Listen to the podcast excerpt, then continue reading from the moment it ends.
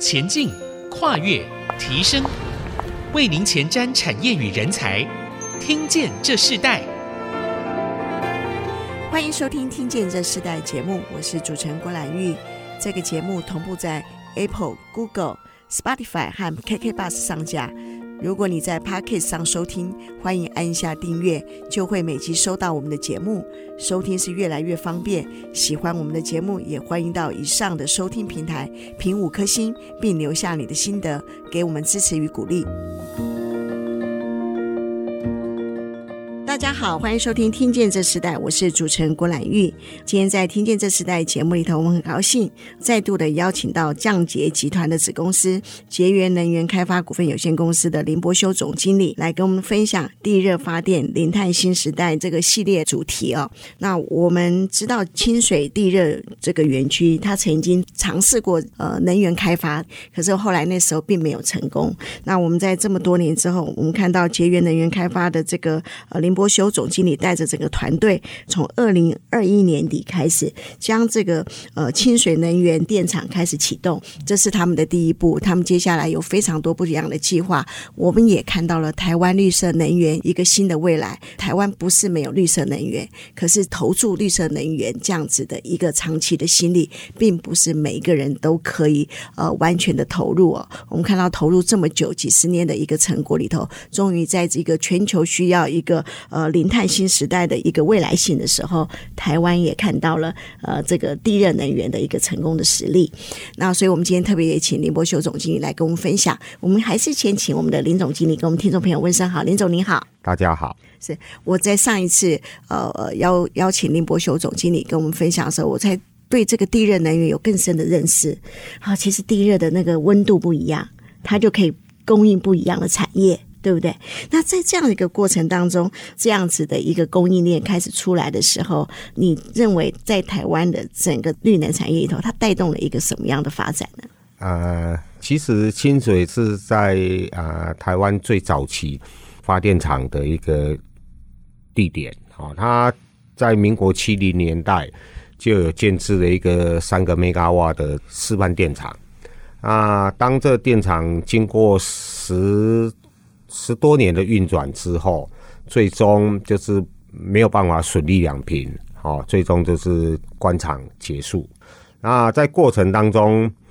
我们也得到了很多的一些宝贵的经验，好，把过去发生的问题，为什么会产生这些问题，要怎么样去如何解决它、克服它，哦，那我们就一一的去面对，一直到啊、后续我的团队厘清了之后。然后又接到了这个呃案子，要重新招标，哈，宜安县政府重新招标 BOT 案，我们就去把这案标下来，就去面对它。啊，这面对又又经过了得标，一直到商转，又耗了四五年。啊，其实这四五年当中，就是有很多的行政程序法规的不清晰啦，那导致就是说。开发的这个呃时程有比较冗长一点，那我们也是在前两年，终于又让这个过去的地热电厂在清水跌倒，又在清水重新站起来。好，那这个也就是说，过程中有很多的一些问题都要去面临，好，克服去解决它。嗯。地热发电在台湾的发展是有很多挑战的，在这样的一个过程中，你认为最大的挑战是什么？其实最大的挑战应该是说，呃，地底下资源是与生俱来的啦，它跟其他的再生能源不太一样，它所产生的这个有地热区块，它有可能会面临在不同的啊、呃，就是区域。啊，有的区域，你像比方说大屯山，诶、它就是很多能源能量就是落在国家公园里面啊。那国家公园里面就是又有一个人为编定的这个框架啊，限制它呃没有办法开发了。那基本上这个，在我对地质的这种了解哈，它是与生俱来的，它不是我们可以任意去搬动的哦。那当然有人为编定去保护这一个区块，哦，那是一个很好的。可是我们要去，呃，取决于说，哎，这个本土自主的能源，我们自己要不要？我们如果要，我们就要试图去把过去我们所编定的一些框架，要做适度的这个啊调整、优化，哦，让它的能源能够真正的啊提供给我们，不然我们会一直会万谈，万谈什么？呃，我怎么不是像中东国家，我们生产在那个老天爷给了很多能量，基本上就是呃不用很努力。就有很不错的这个啊 生活条件了哦，可是这个相对的地热也是这样啊，它本身就是老天爷给你的，那你不去开发它，它等于它也是放在那边浪费。所以你刚刚提到的人为编定，后来在你们清水这个地热已经成功之后，有没有可能改变？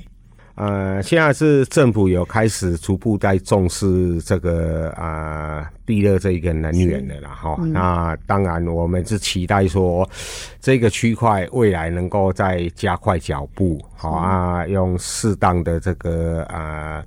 啊游戏规则，让产业有所有的法源去做依循。好，那当然产业要有依循，要有这些明确的法源。产业才会更积极、大量的投入。其实，如果这些没有做一个合理的一个编定的话，其实产业哦，包含国际的这个投资团队也不敢贸然就是呃下去投资。嗯，所以这个问题不在技术，问题是在。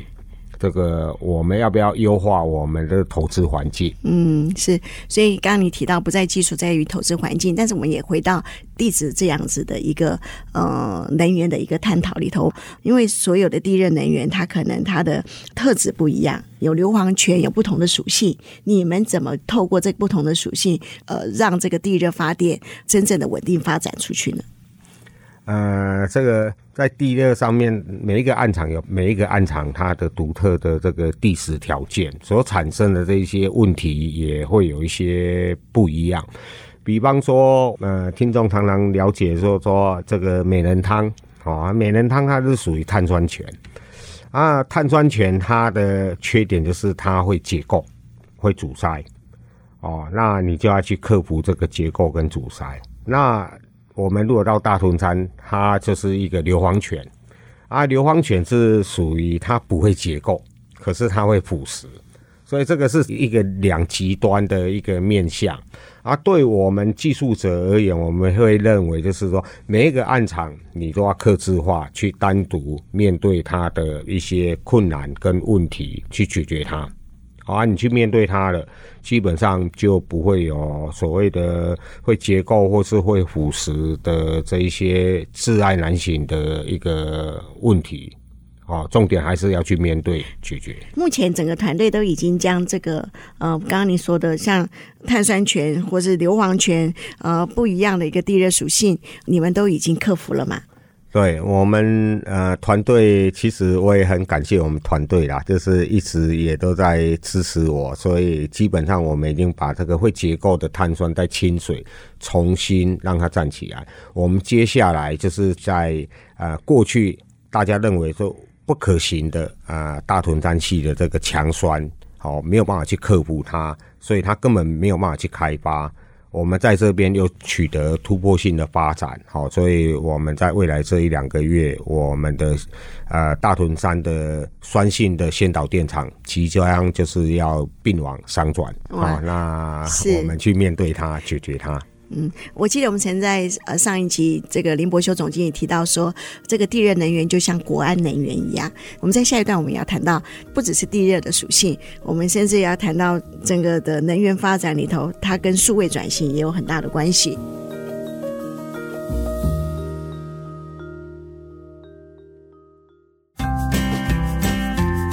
欢迎回到听见这时代，我是主持人郭兰玉。今天我们在现场的来宾是节约能源开发的林伯修总经理。刚刚在上一段部分，林总经理也提到，接下来要挑战的就是大屯山啊，大屯山的地热，这个硫磺泉又跟过去的呃碳酸泉是不一样的。你们是用什么样的技术来突破的？呃，在酸的这个模式哈，有。国际上有几个做法，哈，它就是利用它本身的一些特性啊，它的特质，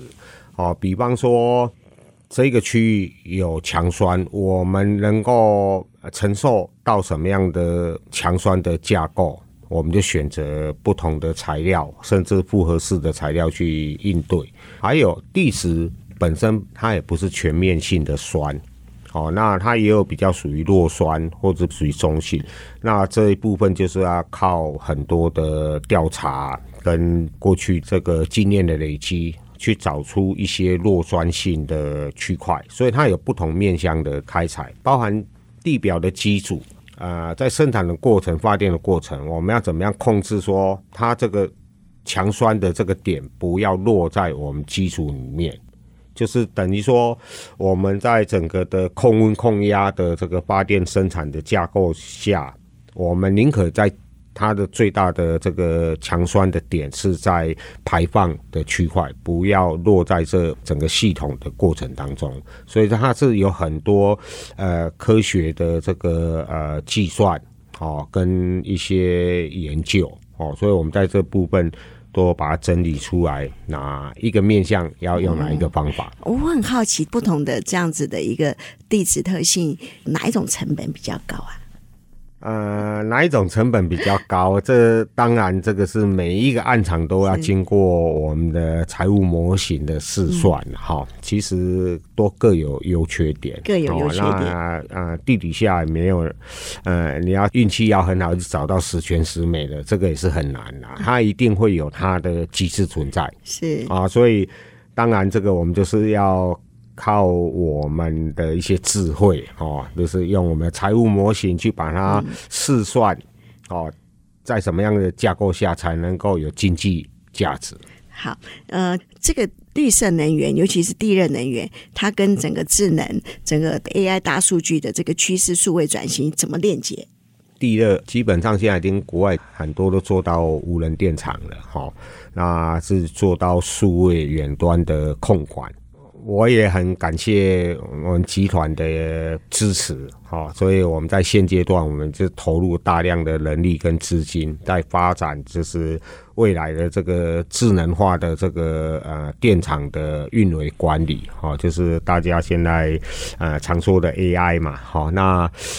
这个区块我们是期许说，未来地底下的一些呃大数据的监测，哦。那一些资讯回到我们的中控中心，经过电脑的运算、预判、模拟，它可能可以啊、提前去预警啊、我们这个过程的生产，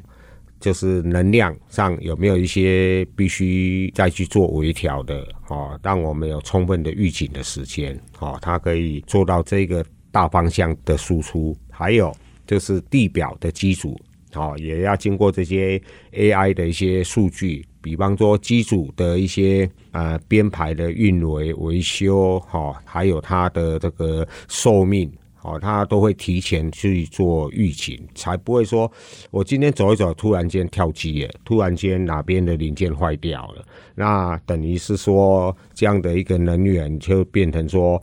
它就是断断续续的，好，那也不是整体国家要的能源产业，所以我们必须在在基础方面要装了很多的监测大数据，然后让电脑的这些呃 AI 的这些层次能够提前让我们有停机去做岁修保养，好，预警说它可能诶在几个月会有哪一些的这个呃问题出现，哦，或者说它会故障。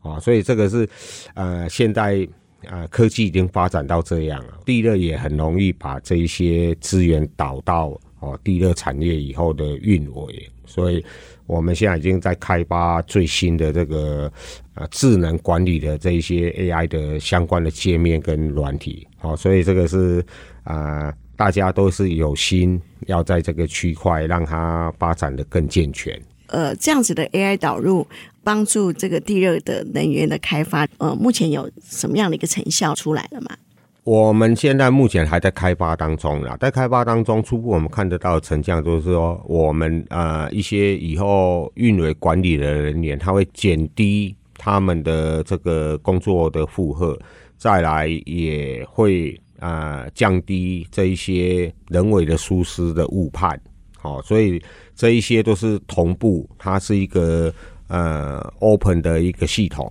那可能不是只有我们现场运维人员啊、呃、知道这些资讯而已。他在有预警的时候，他会同步会发给各阶层级的一些哦一级主管哈，林林总总，让大家都是在一个呃透明哦开放的这个平台上面很清晰。呃，绝对不会因为人为的疏失而产生不可逆转的这一些后果啦。哦，所以这个我们要借重 AI 的这个、嗯，这也会不会帮助你们的这个产业？像近零排放，现在目前都有很多应用的轨迹，在这个应用的轨迹上，是不是也可以显明出来呢？当它这个系统在运作，它一定会有一些啊、呃，我们会再给它更多的资讯啊。让它呈现出说，比方说我已经运转到现在，我累计已经减少多少的碳排，哦，然后对这个整体的贡献上，哦，它都会有数据能够呃显现出来，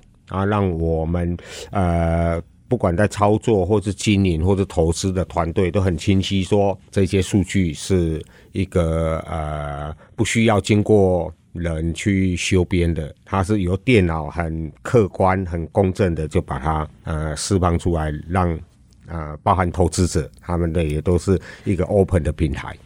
所以，其实整个的一个绿色能源的一个 AI 导入的应用，对于像工业产业、呃能源产业也是非常重要的。我们看到非常多的成效逐步的已经显现出来。我们也更好奇，这个地热能源它的整个供应链、它的这个产业生态系的影响力有哪些？我们在下一段部分，我们要请这个林伯兄总经理来跟我们继续分享。我们稍后回来。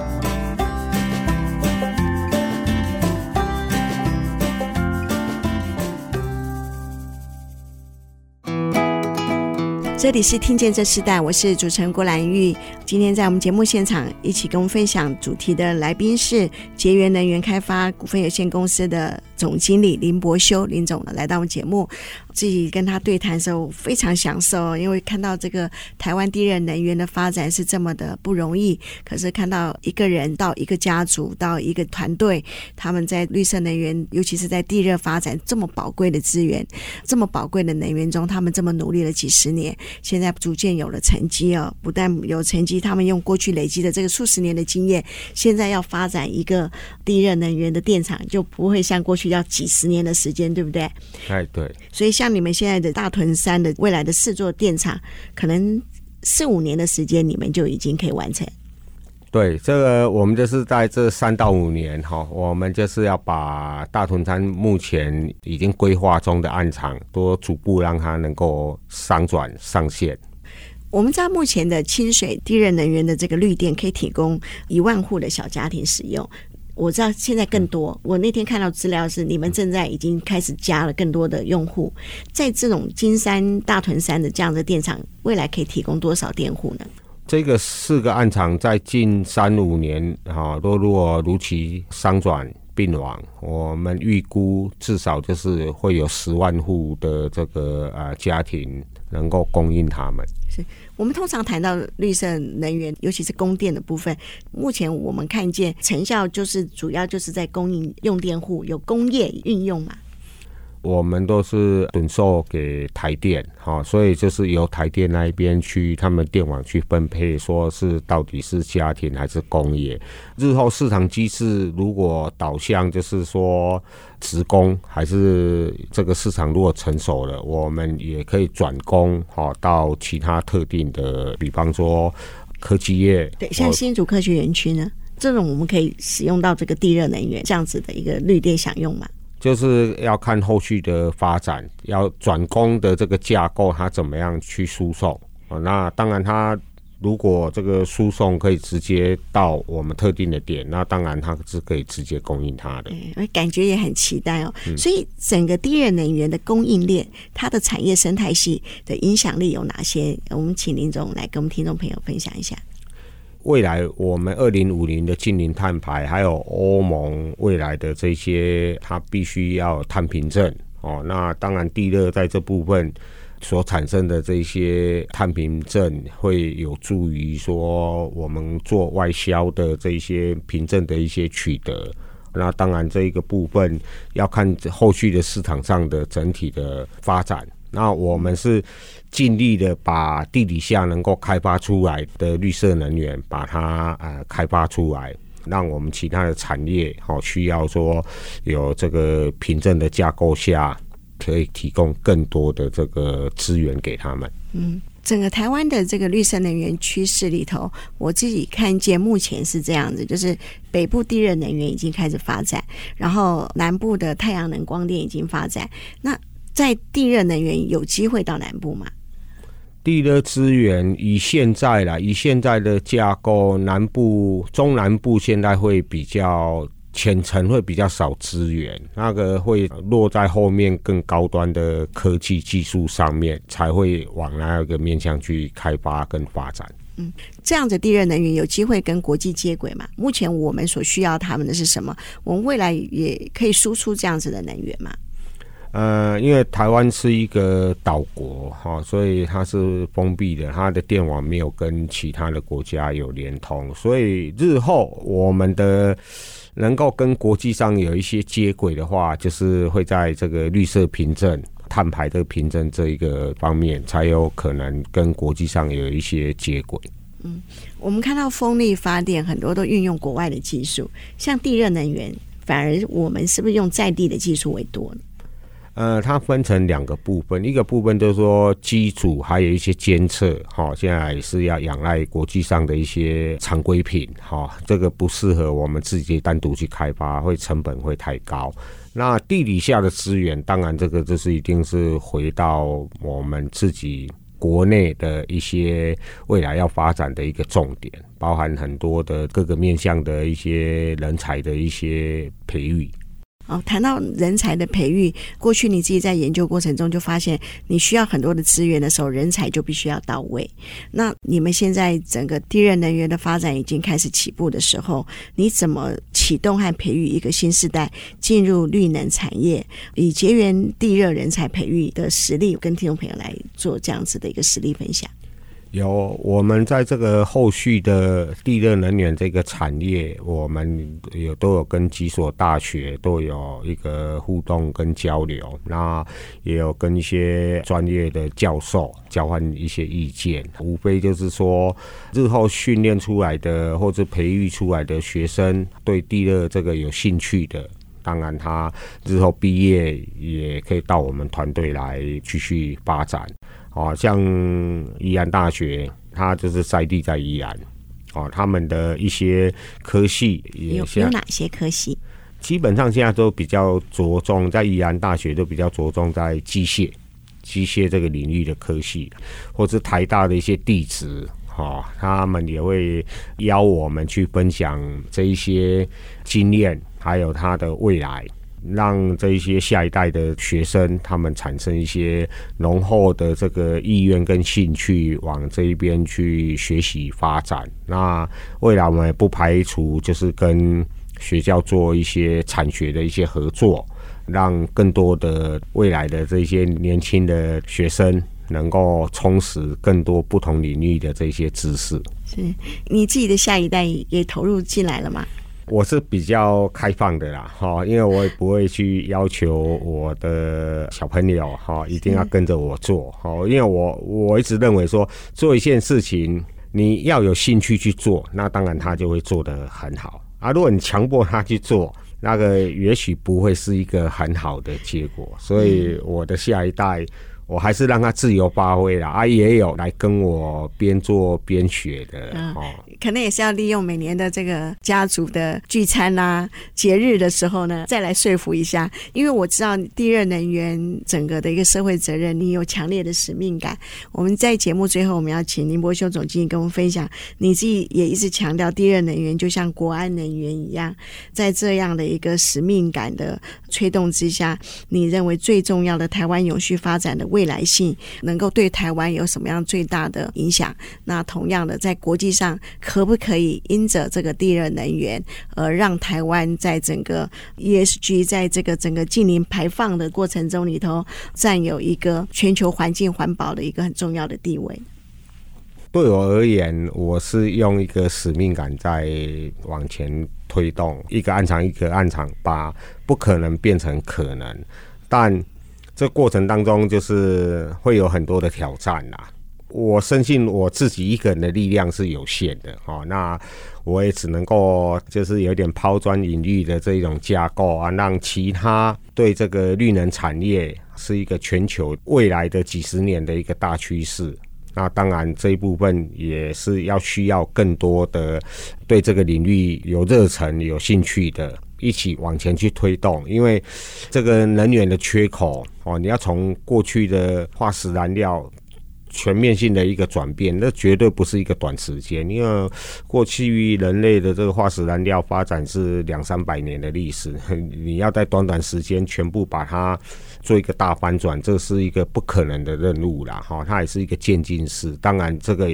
单靠我一个人的力量，或者我们团队的力量，对整个大能源的架构是微不足道了。还有就是说，未来国际上哦已经宣示了，就是呃，你必须要净零碳排，后续的这些合作才能够走下去。这个也是二零三零年 RE 一百哦，那还是要求。你的这个产业一定要达到这样的一个门槛，那我们才可以有未来。哦，所以这部分就要结合大家的力量一起来，才有办法去翻转。目前我们用百年以来依赖化石燃料，要怎么样去翻转，就是要大家一起来呃往前推动。嗯，这让我想到林伯修总经理所想的。在许多的绿色能源的开发产能里头，最困难的不是技术，而在于人为。呃，如何让台湾的这个再生能源产生更久的永续力和自给自足力哦？这是需要每一个人。不只是企业，也包含政府，所有人要共同努力，我们才可以看到台湾的绿色能源可以在国际上，甚至全球上占有一个很重要的地位。我们如果团结在一起，我相信台湾这么小的国家，可是却可以影响全世界，就如我们的半导体这样子的一个产业是一样的。我们今天非常谢林博修总经理来到我们节目，跟我们分享这个地热能源的未来性和永续力啊，谢谢你，谢谢。听见这时代，我们下次再见，拜拜。